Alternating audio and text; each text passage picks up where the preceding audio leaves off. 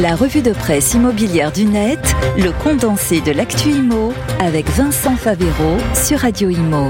Bonjour, on commence la revue de presse avec cette chute des prix de l'immobilier constatée un peu partout par nos confrères de Capital et du Parisien, mais surtout dans le luxe à Paris. C'est l'objet de plusieurs articles cette semaine. Même les biens immobiliers de luxe voient leur prix chuter, nous dit le journal économique. On parle ici de biens euh, en dessous de 3 millions d'euros, le haut de gamme francilien qui connaît donc un reflux une baisse des prix comme tous les marchés d'Île-de-France.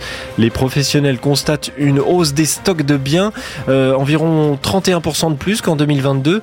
Avec la hausse des crédits, les négociations deviennent plus compliquées avec près de 20% des ventes qui sont réussies après une négociation de plus de 10% du prix initial.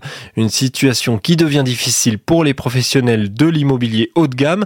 Ils constatent une baisse de 17% de leur chiffre d'affaires dans le domaine. L'immobilier luxe qui représente représente 5% des acheteurs dans le pays, voit donc son horizon s'obscurcir, contrairement au marché de l'ultra-luxe. C'est l'autre info de l'article. Les biens de plus de 3 millions d'euros continuent à bien se vendre avec des acheteurs qui souvent n'ont même pas besoin d'emprunter. Un monde à part que l'ultra-luxe pour le moment préservé de la crise de l'immobilier. Et si demain les indicateurs pour acheter sont bien évolués, si le fait d'avoir une ville adaptée aux piétons, marchable, devenait un argument de vente pour les professionnels? Dans ces temps de crise écologique, avoir une ville euh, plus adaptée aux piétons pourrait devenir très important.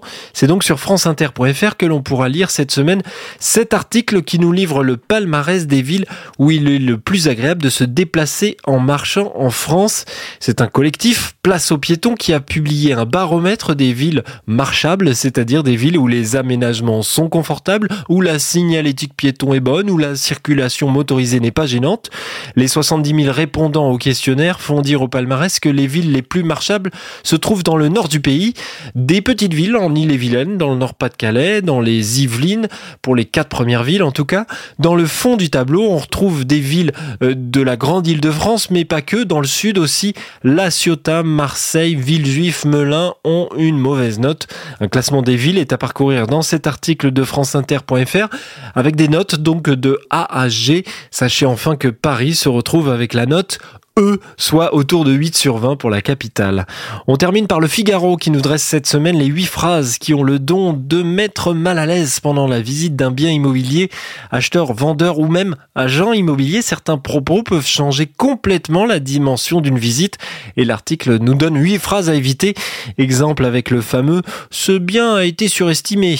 Les primo-accédants sont nombreux à faire des visites avec leurs proches qui parfois donnent l'impression de mieux connaître le marché immo que les professionnels eux-mêmes. Autre phrase, le quartier ne nous plaît pas. Les agents le savent, difficile de faire changer d'avis des acquéreurs qui n'ont pas eu d'emblée le coup de cœur pour un quartier. Si cette réflexion jette un froid pendant la visite, euh, nous dit le Figaro, c'est parce que contrairement à une décoration, une localisation ne se change pas. Et oui. Et si le quartier ne plaît pas, il sera compliqué de regarder le bien et d'oublier ce point noir.